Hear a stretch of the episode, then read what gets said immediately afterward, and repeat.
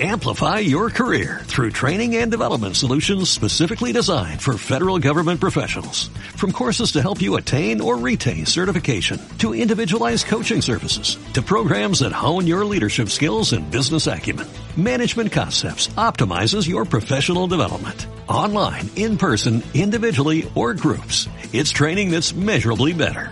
Learn more at managementconcepts.com. That's managementconcepts.com.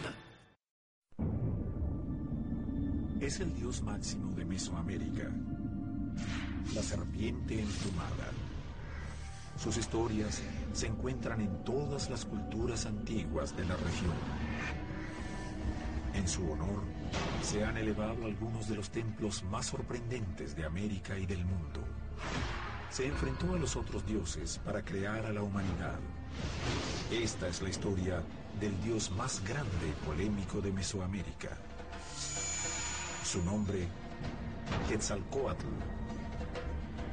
Un señor poderoso, bueno y tolerante.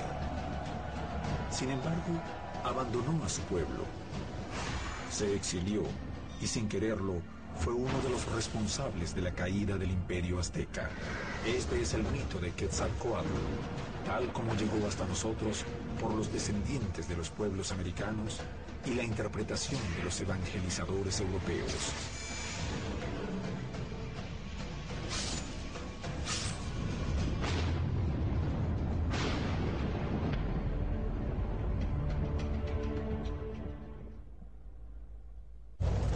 Quetzalcoatl ha bajado al Mictlán, el infierno de los aztecas. Sabe que deberá pagar las consecuencias. Allí, los otros dioses han escondido los huesos preciosos que se utilizaron para intentar crear a la humanidad. Cuatro veces han intentado crear al hombre y en todas han fracasado. La mayoría ya se ha resignado, pero Quetzalcoatl no. Él es el responsable de terminar la creación que ha comenzado su padre y no está dispuesto a bajar los brazos. Nadie jamás ha podido detenerlo, ni siquiera la muerte. Quetzalcóatl era un hombre y un dios, lo cual lo hace doblemente complicado. Era la figura divina y humana más polifacética de la cultura mesoamericana. Como Dios está siempre relacionado con la creación. Quetzalcóatl se conoce como el padre, como el héroe civilizador, como el héroe cultural, el que da el maíz a los hombres. Es un ser poderoso, inteligente y capaz de triunfar en donde los otros dioses ya han fracasado. Quetzalcóatl es un grave problema. ¿Por qué? Porque se confunde en, eh, por una parte, el mito, por otra parte, la leyenda y por otra parte, la historia. Quetzalcoatl es hijo del primer dios, Tonacatecutle, el señor de la creación. La mitología narra que el gran dios sopló y dividió el cielo de la tierra. De ese soplido creador es que nace Quetzalcoatl. Quetzalcoatl tiene tres hermanos más. Los cuatro dioses deberán terminar con la creación que ha comenzado su padre. Este dios, que algunas veces le llaman el dios ocioso, que una vez después de crear a sus cuatro hijos se retira a lo más alto del cielo y prácticamente no interviene en la vida de los humanos.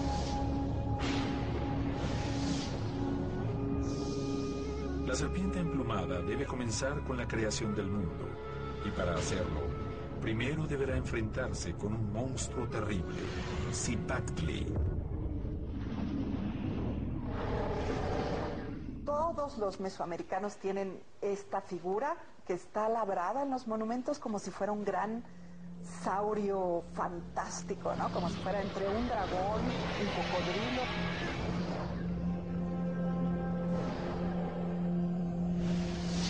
Quetzalcoatl con valentía se prepara para enfrentar al terrible monstruo.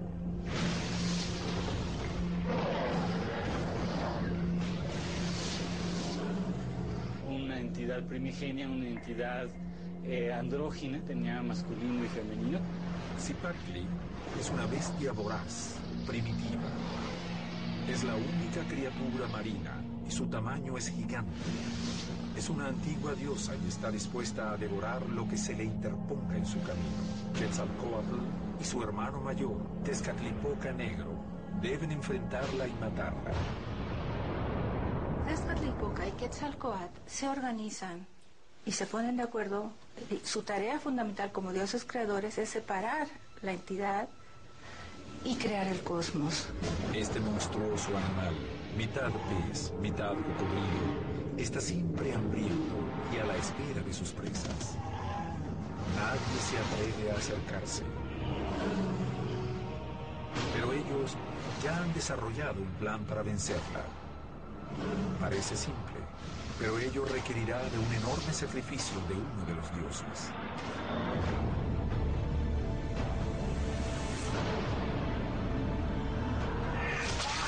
Tezcatlipoca ha decidido cortarse un pie y lo arroja como carnada a las aguas.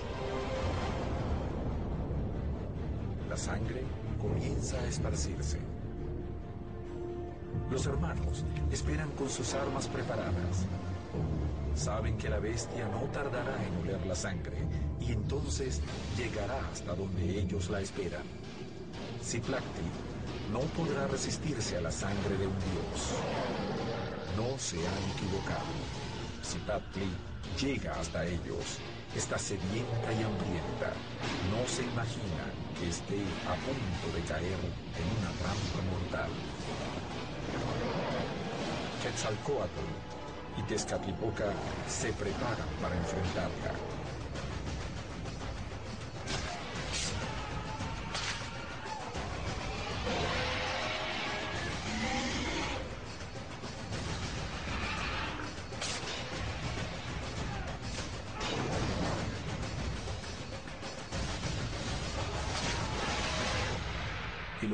Dioses saltan sobre ella. Es una batalla a muerte. Saben que solo tienen una oportunidad.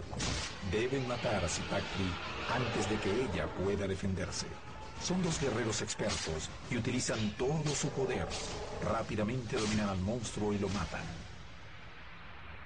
Y Quetzalcoatl y Tezcatlipoca la jalan hasta dividirla y hacer cuatro regiones.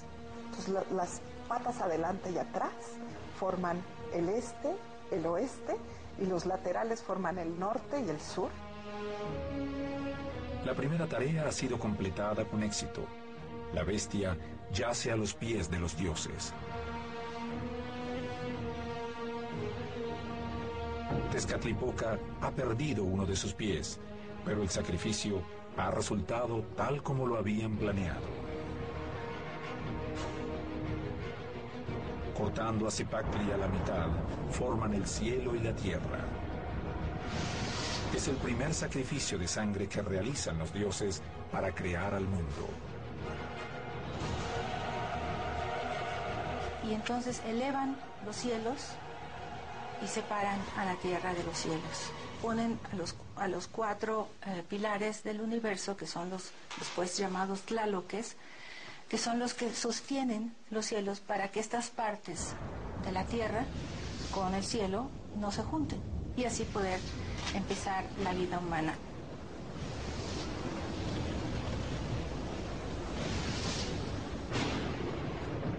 Quetzalcoatl y sus hermanos acaban de construir al mundo tal como su padre, Tonacatecutli, lo ha ordenado. Ese tiempo es perecedero y depende de que esta tierra esté alimentada por la sangre y los corazones de los hombres. Entonces, cada batalla la alimenta. El gran Dios creador está contento con la tarea que han comenzado a realizar. Quetzalcoatl se ha mostrado como un verdadero líder y un auténtico guerrero. La creación del mundo acaba de comenzar. Aún faltan muchas pruebas antes de que Quetzalcoatl pueda transformarse en el más poderoso de los dioses. Desafíos que pondrán a prueba su valor, su temple e incluso su vida.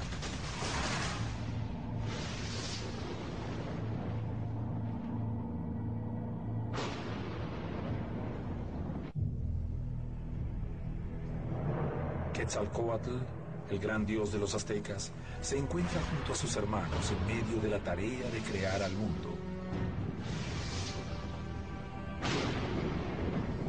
Tonacatecutli, su padre, les ha encargado la misión. Con la destrucción de Zipacli, han creado el espacio y el tiempo. Sin embargo, aún queda mucho por hacer antes de finalizar.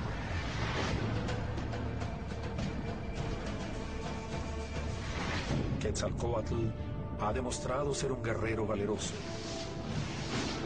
El mundo está vacío. Los hermanos se darán a la tarea de poblarlo. Primero, deberán crear a los dioses.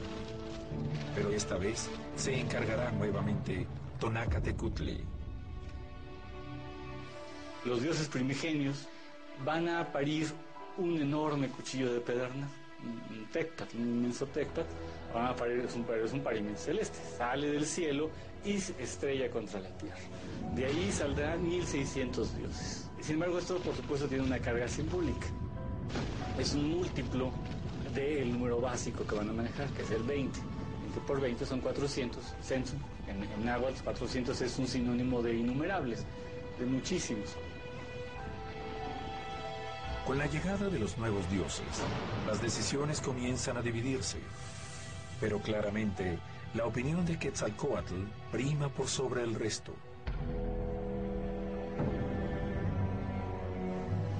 Tonacatecutli está conforme con la labor de sus hijos. Sin embargo, la creación no ha sido terminada. El gran Dios le dice a Quetzalcoatl que aún faltaban los seres que adoraran a los dioses, los hombres. Para esta tarea, le entrega los huesos preciosos.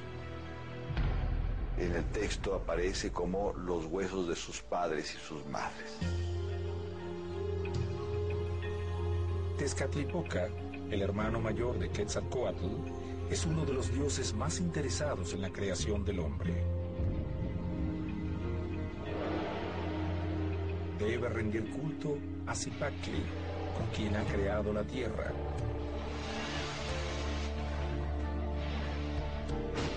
Haber sacrificado a la diosa permitió la creación del tiempo y del espacio. La memoria de la bestia requiere sangre. Quetzalcoatl debe tomar una decisión. Hay que crear al hombre, pero para que exista la vida, primero deberán crear a un sol que rija el día y la noche. Cuando todavía era de noche, cuando todavía no amanecía, eh, se reunieron los dioses allá en Teotihuacán. Y entonces al reunirse, se hicieron uno y preguntaron quién se encargara de alumbrar al mundo. Chalchiutlicue, diosa de las aguas tranquilas, es designada como primer sol. La diosa sube a los cielos, pero moldean mal al primer hombre. Estos son muy pequeños y se les escapan de las manos. Entonces los transforman en peces. Quetzalcoatl no se da por vencido y junta a los dioses para hacer un nuevo intento. Esta vez, el sol será Ocelotl, el jaguar. Los moldean en barro y les dan la vida. Ahora hacen hombres demasiado grandes y torpes que empiezan a tropezar entre ellos.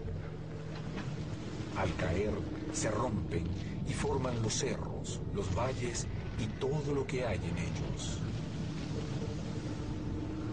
No se dan por vencidos y hacen un nuevo intento. Ejecatl, el dios del viento, es designado para ser sol. Esta vez, los dioses hacen al hombre de maíz, pero es demasiado perfecto y no quiere rendir culto a los dioses. Entonces, los transforman en monos.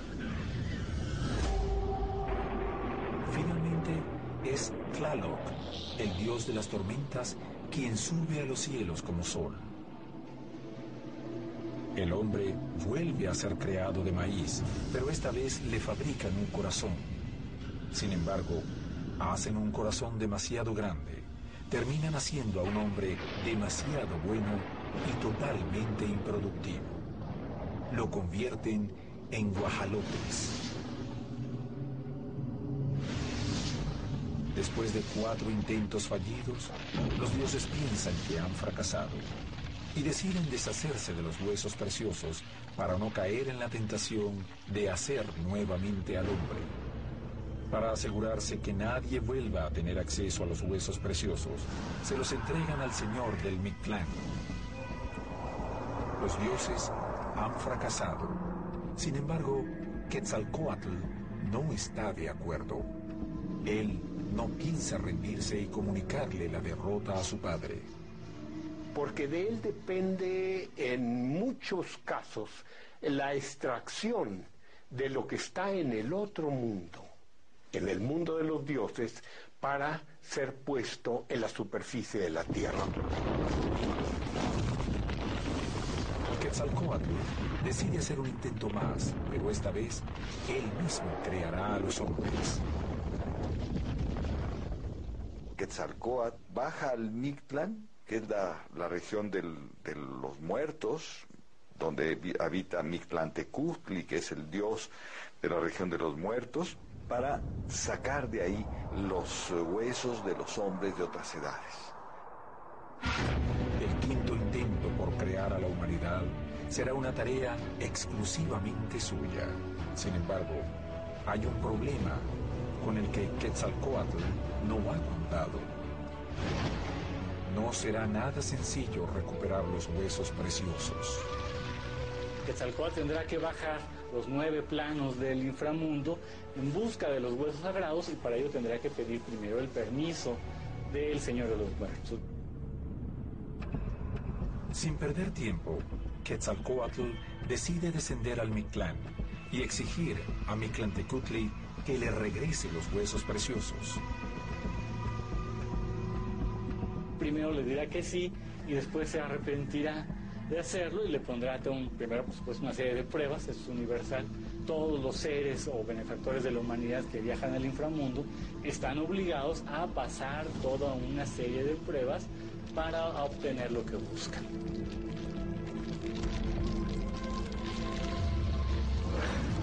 Tras haber cruzado la primera dimensión, debe pasar los cerros que chocan es un infierno de piedras cayendo a uno y otro lado. Solo corriendo puede evitar que los cerros lo destruyan al juntarse.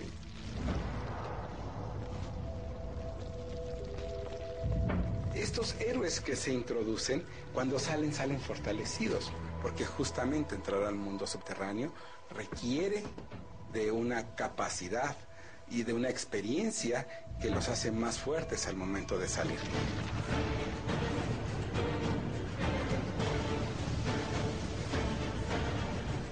prueba es más difícil que la anterior. Quetzalcoatl continúa avanzando por el mundo de los muertos. Sin embargo, aún está por llegar. Cada vez se encuentra más cerca de su objetivo.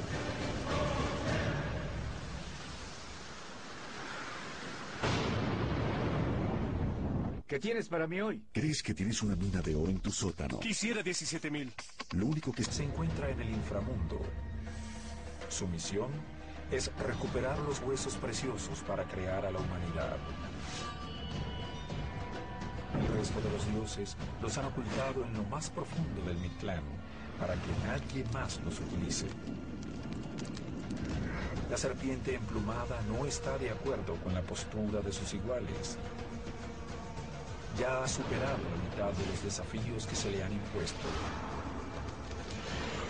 Mictlán de Kutli, el señor del Mictlán, lo aguarda junto a los huesos. Quetzalcoatl está a punto de llegar. Se adentra en el inframundo y logra pasar por Teocoyocuayoa, donde las fieras se alimentan de los corazones. Finalmente, llega al sitio en donde las almas encontraban el descanso anhelado el lugar más profundo. Quetzalcoatl penetra en el inframundo y le pide los huesos a, a, a. Pero el amo de la muerte le plantea un desafío más para dejarlo pasar. Le da un caracol sin agujeros y le dice que lo haga sonar. Sopla en su caracol, pero el caracol no está agujerado y no sale ningún sonido. Llama a los ayudantes animales que son los gusanos que perforan el caracol. Las abejas que se introducen en el caracol y con eso logran eh, tocar, burlar la prueba de Mictlantecutli, que además había sido una prueba tramposa. Y eh, obtiene el permiso de tomar los huesos de aquellos hombres de otros tiempos que están ahí guardados y salir del Mictlán. Quetzalcoatl hace un hato con los huesos del hombre y los de la mujer y comienza a subir. Pero cuando está por salir del Mictlán, Mictlantecutli se enfurece y decide detenerlo. Mictlantecutli se arrepiente de haber dado los huesos a, a Quetzalcoatl. Es eh, perseguido por los diosesillos de Mictlantecutli que le quieren impedir la salida y rescatar otra vez los huesos para llevarlos a donde está. Quetzalcoatl está a punto de escapar del Mictlán. Entonces, Mictlantecutli ordena que cabe en un agujero profundo y manda a las codornices para que lo distraigan y lo hagan caer en la trampa.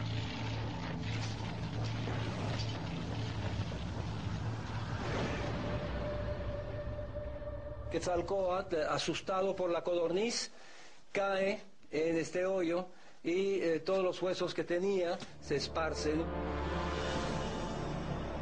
La caída es fatal y el dios muere.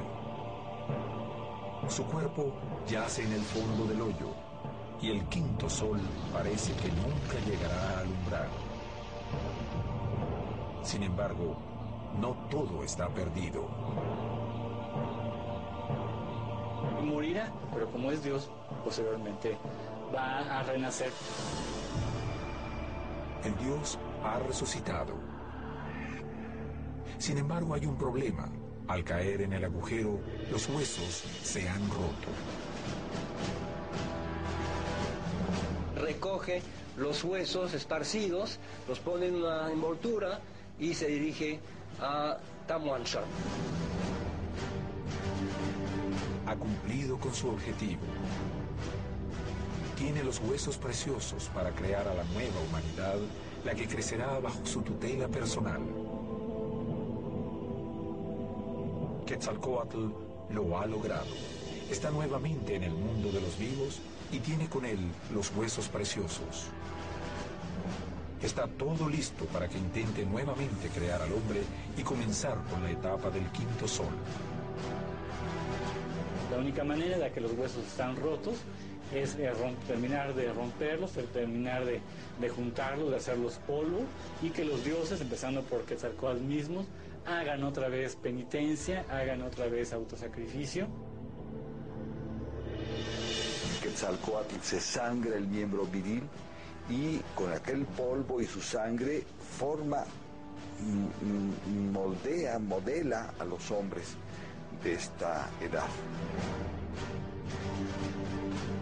Con eso saldrán los humanos, los humanos que, que somos nosotros que conocemos y que somos muy distintos, altos, chaparros, flacos, gordos. ¿Por qué? Porque se revolvieron los huesos. Tras los intentos fallidos, el hombre ha sido creado según el plan divino. Han pasado cuatro intentos, cada uno con un sol diferente. La quinta humanidad y el quinto sol están a punto de nacer. El Dios está feliz ha logrado el designio de su padre, pero no ha sido fácil. Ha creado al hombre de maíz, el mexica. En esa gran Tolán sucede el mito de la creación del quinto sol mexica. Ahí, se, o sea, los mexica se remontan a Teotihuacán para decir, descendemos de ellos. Quetzalcoatl se siente en deuda con sus hombres y hará todo lo posible para que esta humanidad sobreviva y lo primero que debe hacer es recuperar el maíz para alimentarlo. El problema es que el alimento sagrado también está guardado en el inframundo. Estos hombres no serán hombres completos si no comen maíz y para ello Quetzalcóatl se transformará a su vez en hormiga, en hormiga roja para seguir a la hormiga negra que tiene atesorado el maíz. Y bueno, irá con ella, la seguirá, la engañará para que lo lleve hasta donde está el maíz y él saque otra vez el, el alimento del inframundo, de las cuevas del Tonacate. No es casual que el maíz sea parte fundamental del rito. Al dejar de ser nómades y asentarse en Mesoamérica, las tribus comenzaron a desarrollar su cultura. Realmente el cultivo del maíz y solucionar el problema de la alimentación fue lo que les permitió desarrollarse como un gran imperio. Quetzalcoatl es considerado el gran civilizador para los aztecas por haberles enseñado a cultivar el maíz. Es una deidad benefactora, una deidad a la cual el hombre debe la vida y el hombre debe también el sustento.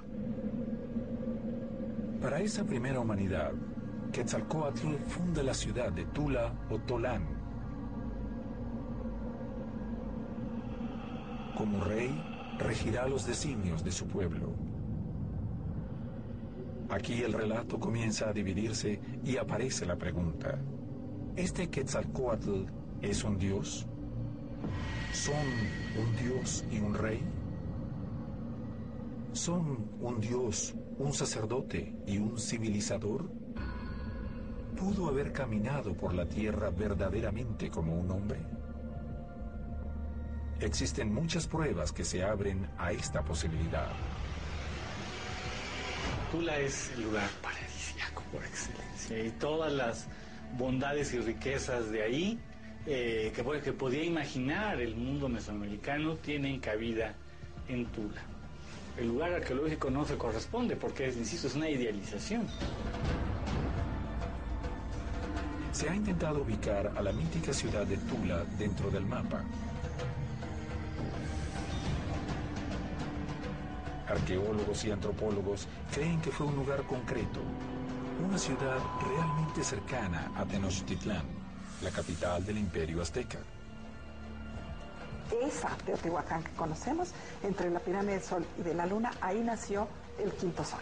Lo que pasa es que las fuentes históricas también llaman a Tula de Quetzalcoatl Tolán, pero eso no quiere decir que Teotihuacán no haya sido Tolán, ahora lo sabemos. La ciudad de Teotihuacán significa en náhuatl la lengua de los aztecas, el lugar en donde fueron hechos los dioses.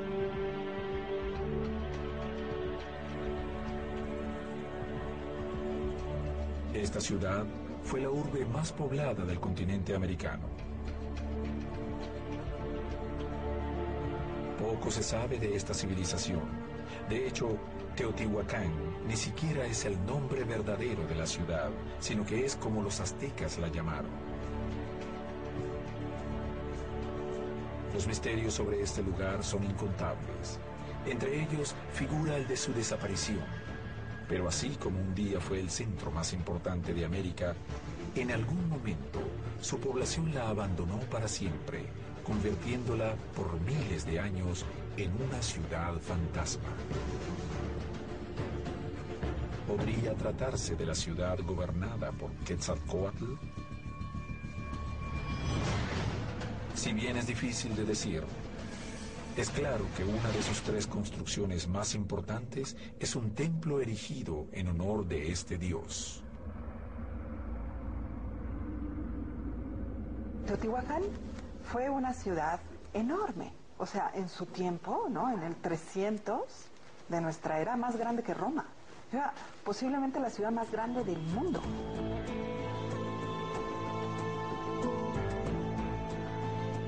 Quetzalcoatl está al frente de su pueblo, los hombres de maíz, aquellos hombres que los otros dioses habían intentado vedar. De alguna manera, la imagen de Quetzalcoatl es el modelo a seguir por los hombres. Él busca redimirse a través del autosacrificio. Su vida gira en torno a sus creaciones. Sin embargo, algunos dioses no ven con buenos ojos las actividades de Quetzalcoatl. Especialmente, hay una medida que genera un escándalo con el resto de los dioses. Quetzalcoatl prohíbe los sacrificios humanos. Y aquí entra en juego una rivalidad muy vieja de Quetzalcoatl con Tezcatlipoca. ¿no? Son dioses que desde el principio de los tiempos han estado en eterno conflicto. ¿no? Tezcatlipoca Negro nunca ha perdonado a su hermano. En la misma creación del mundo, él ha ofrecido su pie para matar a Zipatli, pero Quetzalcoatl se ha quedado con el triunfo. La envidia de su hermano ha estado guardada por años. Es hora de la venganza.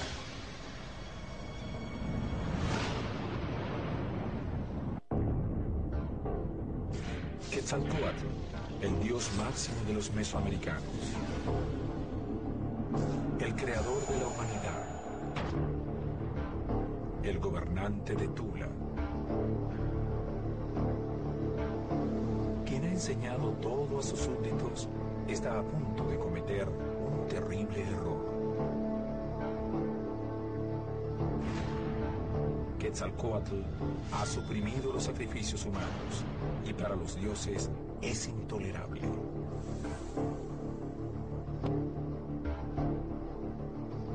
Ellos no están contentos con su actuación y algunos son los que están detrás del plan para derrocarlo.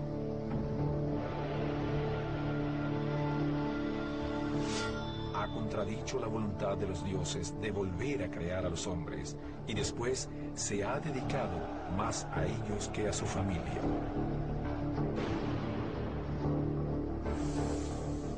La venganza está a punto de llevarse a cabo. Su hermano mayor, Tezcatlipoca, quien sacrificó su pie para emboscar a Zipacli y formar el mundo, es quien lleva adelante el plan. Entonces se va a transformar, ayudado por sus, por sus cómplices, se va a transformar en anciano. Y así va a llegar ante el palacio de Quetzalcoatl fingiéndose un anciano que lleva una medicina, porque Quetzalcoatl siendo ya un viejo, ya está enfermo. Disfrazado de anciano, se acerca hasta Quetzalcoatl con una bebida especialmente preparada para él. Y entonces el Quetzalcoatl viejo que gobierna sobre Tolan es engañado por Tezcatlipoca. Tras conversar con el dios y mostrarle que se está volviendo viejo y endeble, logra quebrar su ánimo. Insiste que tómala para que te pongas bien. No, anciano, yo, yo sé que ya soy muy viejo, que me voy a morir. No, no, tómatela para que te sientas bien. Finalmente lo convence. Toma una medida. Quetzalcoatl lo prueba y queda fascinado con el sabor de la bebida. Veo, se dice. Y se siente, empieza a sentir mejor. Quetzalcoatl dice, ay, me siento mejor, es muy agradable esta, esta medicina, pues tómate otra. Sufre como un humano y ante la noción de su propia fragilidad comienza a beber. Una segunda medida, los dedos. Va sintiendo mejor, va sintiendo un cierto calorcito, siente eh, chapeadito, se le colorean- van coloreando las mejillas, siente un poco más erguido. Inmediatamente pide más y su copa se llena una y otra vez. Y así va hasta tomar cuatro medidas, otra vez el número sagrado. hasta que termina el cántaro entero que Tezcatlipoca lleva consigo. El alcohol no tarda en hacer efecto. Con esta bebida que no es otra sino el pulque, el pulque sagrado que incluye también hongos, hongos alucinantes en la bebida para que el, el embriague sea mucho más fuerte, Quetzalcoatl entra en estado eufórico. El pulque es una bebida alcohólica que se fabrica a partir de la fermentación del jugo o aguamiel del agave o maguey. Es la bebida alcohólica más tradicional del centro de México. Su consumo prevalece en las zonas rurales y en menor medida en las ciudades del centro del país. En estado de ebriedad, Quetzalcoatl recorre sus tierras cometiendo actos de los que no es consciente. Ya se siente joven otra vez, se siente muy bien y este, pues tiene apetito sexual nuevamente. Entonces lo que hacen es llevarle a una mujer dedicada al culto sagrado.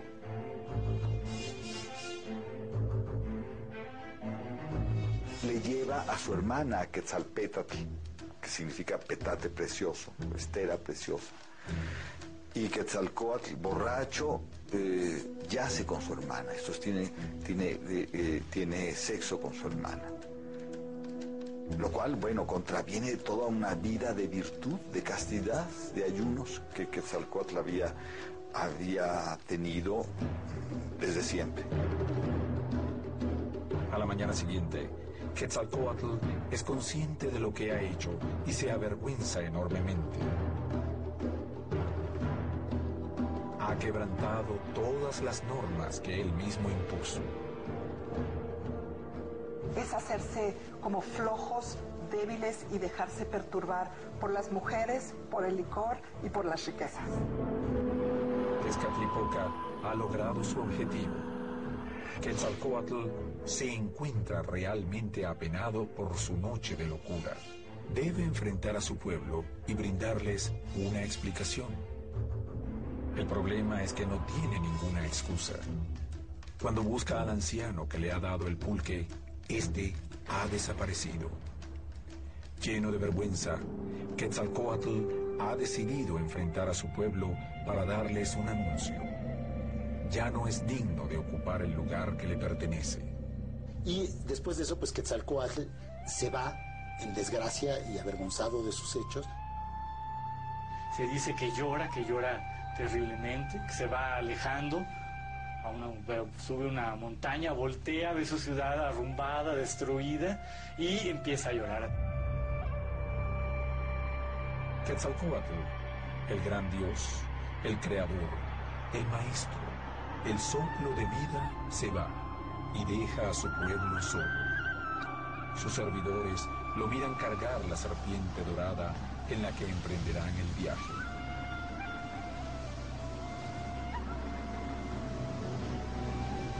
Desde el monte Coatepel, el cerro de la serpiente, el dios creador emprende su exilio. Es el lugar desde el que se despide de su tierra, la última vez que está en contacto con su pueblo. Pero, ¿existe el punto exacto desde donde Quetzalcoatl habría partido?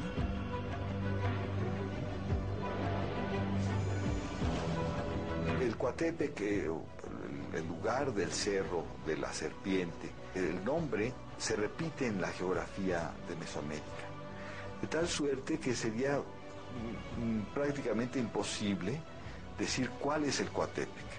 Coatepec aparece eh, durante la huida de Quetzalcoatl, aparece también en la migración de los mexicas.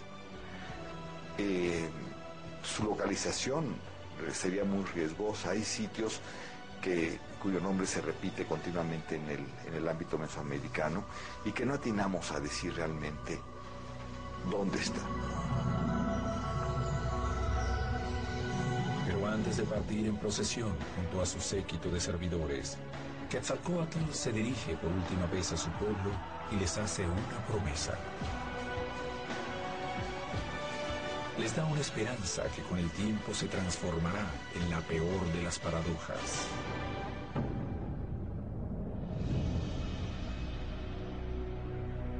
y provoca un caos y, y la destrucción de, de, la ciudad que él mismo había fundado, de Tolan, ¿no? Y promete volver. Quetzalcoatl parte, haciendo una promesa. Algún día regresará para reclamar sus posesiones. En su barca por el mar, se dirige hacia el horizonte. Él va a un lugar que es Tlilan Tlapala. Más que un lugar, es el momento en el que el sol sale por el horizonte, donde cambia de lo negro a lo encarnado, donde pasa el color. Parecería que una de las posibilidades es que sea este lugar al que va, por eso llega hasta la costa y se embarca, porque el horizonte está para allá, o sea, tiene que seguir. De esta manera, Quetzalcoatl se transforma en la estrella más brillante, aquella que precede todos los días a la caída del sol y en la madrugada anuncia el fin de la noche, Venus. Quizás la fuente de inspiración de Quetzalcoatl deriva directamente del planeta Venus. ¿sí?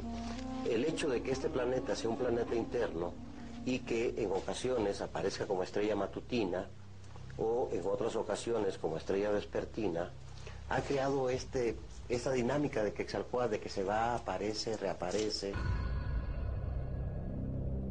Esa es la función de Venus como estrella matutina en la mitología mesoamericana, es abrirle el camino al sol para que éste emerja del mundo de las tinieblas, que emerja, emerja del inframundo. El Dios que creó la humanidad y le enseñó a los hombres a plantar maíz es esperado por su pueblo. Pero quienes llegan desde el este no vendrán a continuar su legado, sino que traerán el fin del pueblo azteca.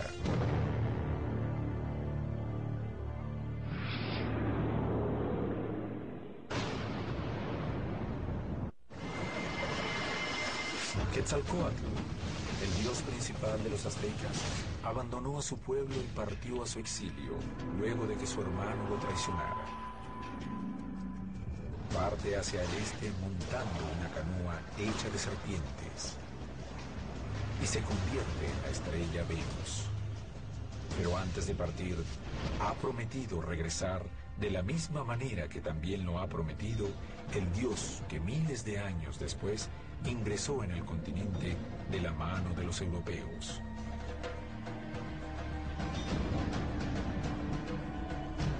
Los mesoamericanos que lo vieron alejarse por el horizonte y transformarse en estrella, esperan que cumpla con su promesa.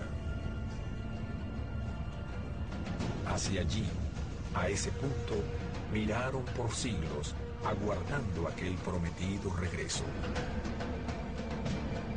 Hasta que un día creyeron verlo bajar del cielo y retomar el camino por el mar.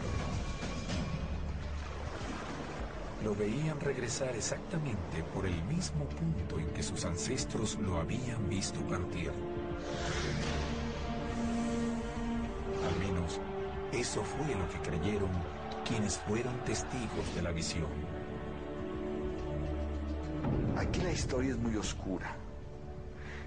La presencia, digamos ya física, real del conquistador se presta a muchos deslices en cuanto a la interpretación.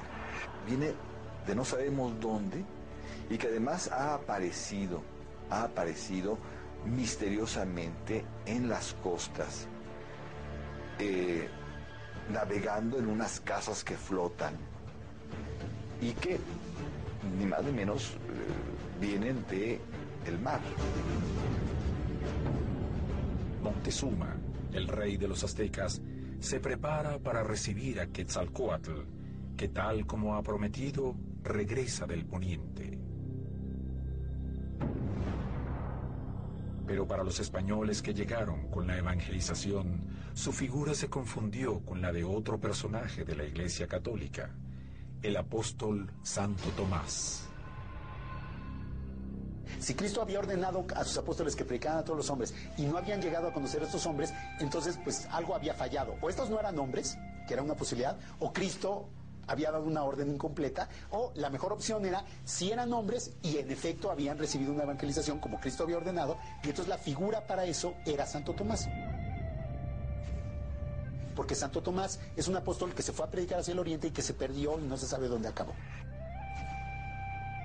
Santo Tomás tenía demasiadas coincidencias con Quetzalcoatl los intérpretes del periodo colonial identificaron Quetzalcoatl, lo tradujeron como el gemelo precioso, y eh, Santo Tomás el apóstol era, era un hermano gemelo.